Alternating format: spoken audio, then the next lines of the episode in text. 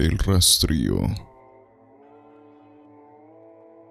Durante el verano de 2003, los acontecimientos en el noreste de Estados Unidos que involucran una extraña criatura parecida a la humana despertó el interés de los medios de comunicación locales.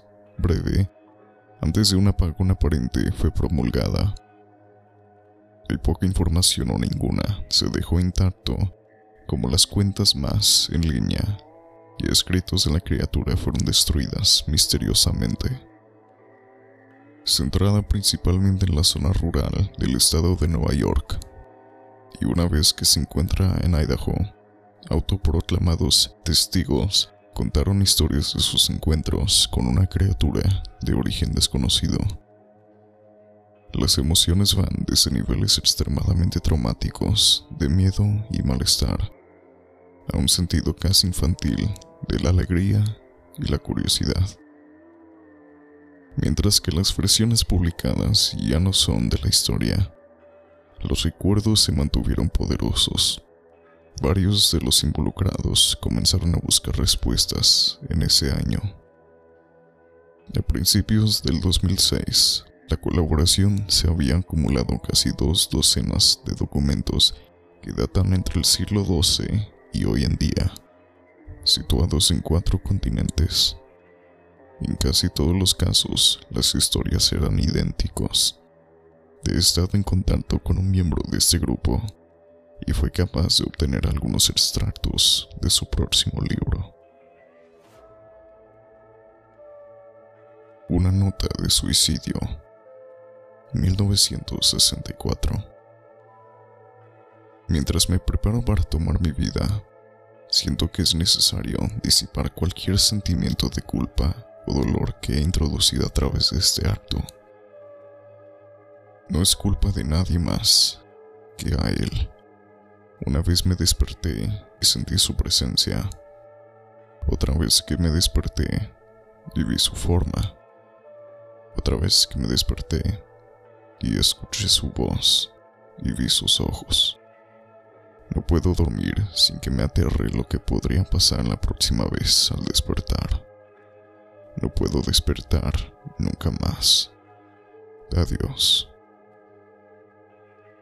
encontrada en la misma caja de madera donde había dos sobres vacíos dirigidos a William y Rose y una carta suelta personal sin sobre. Querida Lini, he rezado por ti. Él ha dicho tu nombre. Una entrada de diario 1880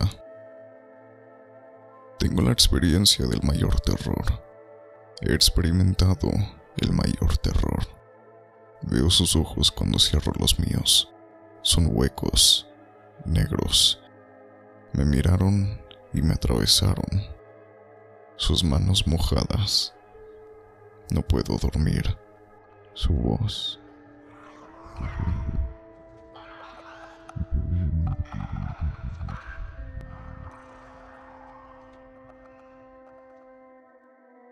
Un navegante, registro 1691. Vino a mí en mi sueño. Desde los pies de mi cama sentí una sensación.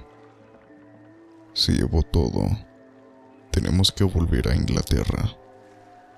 No vamos a volver aquí otra vez. Él lo ha pedido. de un testigo. 2006. Hace tres años yo acababa de regresar de un viaje a Cataratas del Niágara con mi familia para el 4 de julio. Todos estábamos muy cansados después de un largo día de conducir, por lo que mi esposo y yo pusimos a los niños en la cama y lo llamó una noche. A eso de las 4 a.m., me desperté pensando que mi esposo se había levantado para ir al baño. Usé ese momento para robar a las sábanas, solo para despertar a mi marido en el proceso. Me disculpé y le pregunté que si él se había levantado. Cuando se volteó hacia mí, él abrió la boca y sacó los pies del extremo de la cama tan rápido que su rodilla casi me tiró. Entonces me agarró y no dijo nada. Después de adaptarme a la oscuridad por unos segundos, fui capaz de ver lo que causó la reacción extraña. A los pies de la cama, sentado y de espaldas hacia nosotros, había lo que parecía ser un hombre desnudo o un gran perro sin pelo de algún tipo. Su posición corporal era inquietante y poco natural, como si hubiera sido golpeado por un coche o algo así. Por algún motivo, no me asusté, más me preocupaba su condición. En ese punto, yo pensaba que teníamos que ayudarle. Mi marido estaba mirando por encima de su brazo y la rodilla, enclavado en la posición fetal, de vez en cuando mirando a mí antes de regresar a la criatura. En una ráfaga de movimiento, la criatura rodó por el lado de la cama y se arrastró rápidamente en una especie de agitano y extraño movimiento a lo largo de la cama hasta que estaba a menos de un palmo de la cara de mi marido. La criatura estuvo completamente en silencio durante unos 30 segundos. Yo, probablemente más cercano a 5, parecía mucho más. Solo mirando a mi marido. La criatura entonces puso su mano en su rodilla y corrió al pasillo que conduce a los cuartos de los niños. Grité y corrí hacia él, planeando ir a detenerlo antes de que dañara a mis hijos. Cuando llegué al pasillo, la luz de la habitación era suficiente para verlo agachado y encorvado sobre unos 20 metros de distancia. Se dio la vuelta y miró directamente hacia mí, cubierto de sangre. Encendí la luz y vi a mi hija Clara. La criatura corrió por las escaleras mientras mi esposo y yo corrimos para ayudar a nuestra hija. Ella estaba muy mal herida y solo habló una vez más en su corta vida. Ella dijo, Él es el rastrillo. Mi marido conducía su auto en un lago de la noche mientras que apresuraba a nuestra hija al hospital. No sobrevivió. Al ser una ciudad pequeña, tiene alrededor noticia con bastante rapidez. La policía estaba atento al principio y el diario local tomó mucho interés también. Sin embargo, la historia nunca fue publicada y las noticias de televisión local sin más trámite tampoco. Desde hace varios meses, mi hijo Justin y yo nos alojamos en un hotel cerca de la casa de mis padres. Después decidimos volver a casa. Empecé a buscar respuestas para mí misma.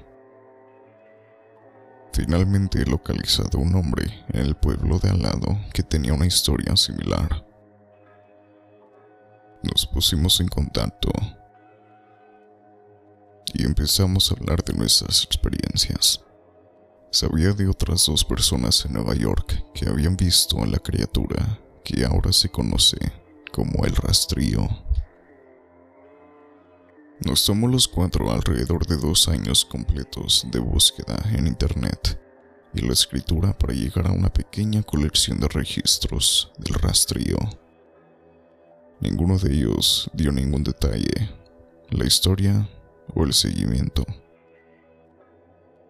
Una revista tenía una entrada que implica a la criatura en sus primeras tres páginas y nunca lo volvió a mencionar. Registro de un marinero no explicaba nada del encuentro, diciendo solo que se les dijo que se fuera por el rastrillo. Esa fue la última entrada en el registro. Hubo, sin embargo, muchos casos en que la visita de la criatura era una de una serie de visitas a la misma persona. Varias personas también mencionaron que habla, mi hija incluida. Eso nos llevó a preguntarnos si el rastrillo había visitado ninguno de nosotros antes de nuestro último encuentro. He creado un grabador digital cerca de mi cama y lo dejaron correr toda la noche, todas las noches, durante dos semanas. Yo sería tediosamente escaneando a través de los sonidos de mí dando vueltas en mi cama cada día cuando me desperté. Al final de la segunda semana, yo estaba acostumbrada al sonido ocasional de sueño, mientras desdibujaba a través de la grabación a ocho veces la velocidad normal. Eso todavía tardó casi una hora, todos los días. En el primer día de la tercera semana, me pareció oír algo diferente. Lo que encontré fue una voz chillona. Era el rastrillo. No puedo escuchar el tiempo suficiente para empezar a transcribirlo. No he dejado que nadie la escuche todavía. Todo lo que sé es que he oído antes. Y ahora creo que habló cuando estaba sentado frente a mi esposo. Yo no recuerdo haber escuchado nada en ese momento, pero por alguna razón, la voz en la grabadora inmediatamente me lleva de vuelta a ese momento. Los pensamientos que deben haber pasado por la cabeza de mi hija me ponen muy molesta. No he visto el rastrillo desde que arruinó mi vida, pero sé que él ha estado en mi habitación mientras yo dormía. Me conoce y temo que una noche me despertaré para verlo mirándome.